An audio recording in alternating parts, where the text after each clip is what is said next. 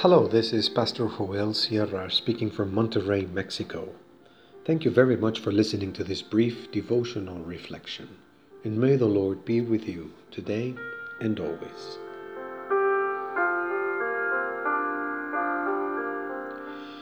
There is a certain madness. We read in Mark 3, verses 20 and 21 in the New International Version. Then Jesus entered a house, and again a crowd gathered, so that he and his disciples were not even able to eat. When his family heard about this, they went to take charge of him, for they said, He's out of his mind.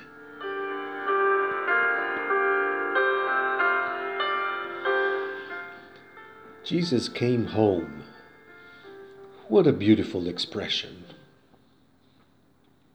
It's the same house of Peter in Capernaum, which was his headquarters in the region, where he came with his disciples, where he healed the mother of Peter's wife, where he had many uplifting and profound conversations with his friends, where they once broke the roof to put a friend who couldn't walk in, in contact with Jesus.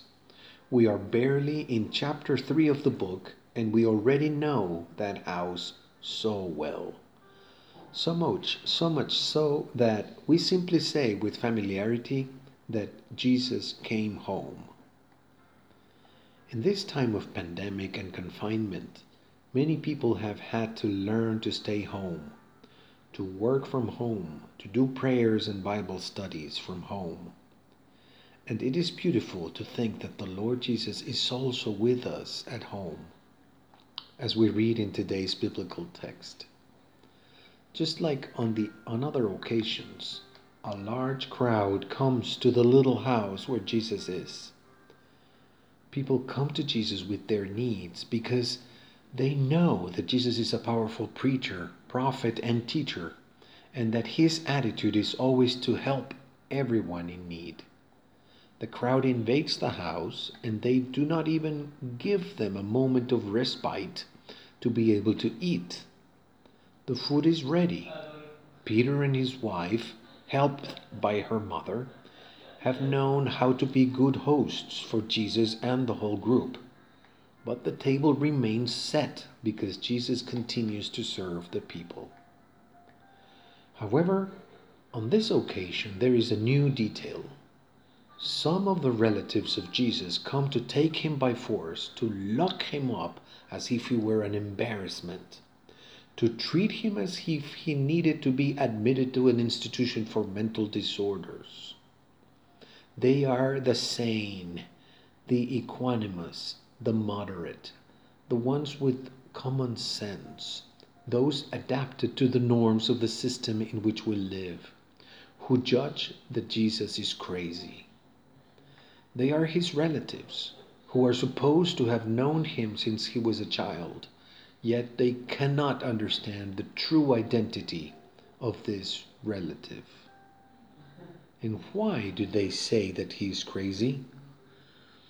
Because he considers it more important to give life and to do good than to keep an obsolete religious tradition because for him there is no direct connection between sin and the condition of disability, because he can forgive sins, because he is far superior and has authority over every principality and power, and yet he remains humble and simple, staying in a little house that still has a broken roof.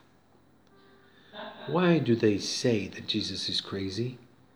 Because he loves because for him, the life of the human being is infinite, infinitely more important than the rules and ordinances of religious systems. For all these reasons, we say with a song, there are follies for hope, a certain madness which is not worth healing.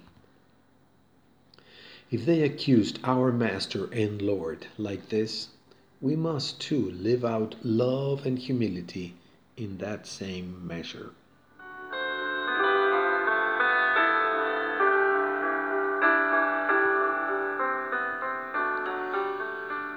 Why don't we pray? Lord Jesus, teach us your ways, although many say they are madness. Your mercy is eternal and reaches to heaven. We want to be more like you. Amen. We're marching on a pilgrimage to a true city, speaking words of peace.